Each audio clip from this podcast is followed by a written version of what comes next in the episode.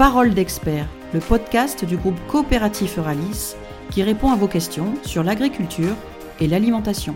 Aujourd'hui, Anaïs reçoit Thierry Coapé, il est responsable des productions spécialisées au pôle agricole d'Euralis.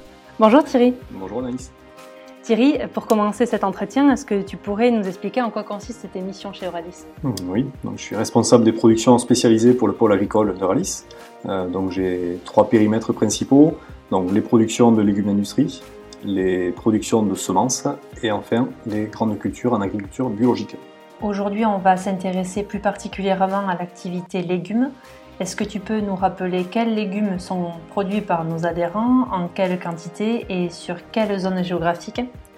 Oui, donc aujourd'hui on travaille environ pour un plan, sur un plan de production de 13 000 hectares de légumes d'industrie.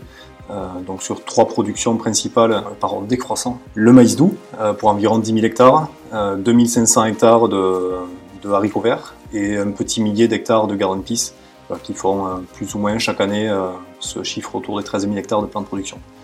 Et on produit euh, l'ensemble de ces productions sur euh, le territoire de la coopérative et sur, plus précisément sur le périmètre ou dans le triangle euh, Bordeaux, Bayonne, Tarbes. Et ça représente à peu près combien de producteurs avec qui on travaille? Donc aujourd'hui, c'est environ 450 producteurs avec qui on travaille et ce sont principalement, ou en priorité d'abord et avant tout, des coopérateurs de la coopérative. Les débouchés majeurs des légumes, quels sont-ils pour notre coopérative? Donc euh, l'ensemble de nos productions en fait sont à destination euh, de l'industrie, donc euh, tout, tout, ce qui va être conserve et surgelé.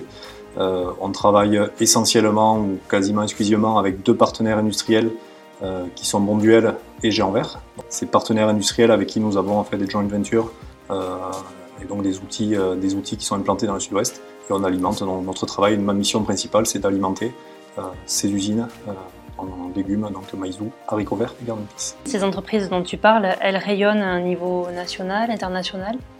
Oui, donc elles sont euh, implantées euh, effectivement euh, localement et les usines, on alimente des usines dans le sud-ouest, des outils industriels dans le sud-ouest, mais effectivement l'ensemble de nos conserves sont commercialisées en partie sur le, au niveau national, mais principalement et majoritairement à l'international, aussi bien au niveau européen que bien plus loin, puisqu'on on aborde les, marchés euh, asiatiques et en particulier avec les productions de maïs. Et comment tu expliques que le marché international représente une telle proportion?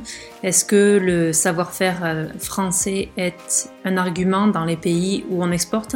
Mais nous, notre cible, elle est plutôt aujourd'hui de faire euh, du Made in France et de travailler plutôt sur des enjeux qualitatifs et autour de la réponse à certains enjeux environnementaux en particulier.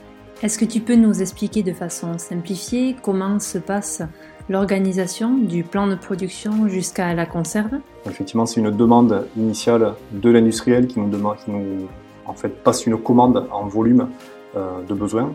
Et euh, derrière ça, on transforme ces volumes, donc ces tonnes de production, en hectares de production.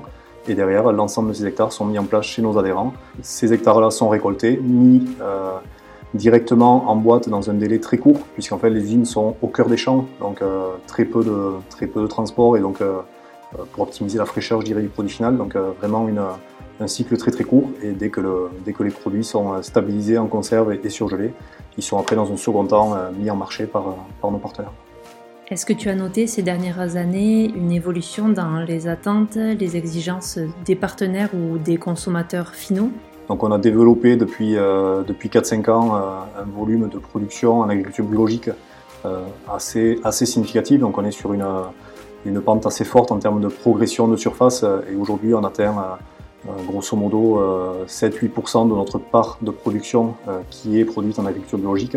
On travaille également sur des sujets autour de la protection de l'eau, autour de la gestion de la ressource en eau, autour de la protection du carbone, tous ces sujets, on va dire, euh, de transition agroécologique, euh, qui sont des demandes fortes des consommateurs.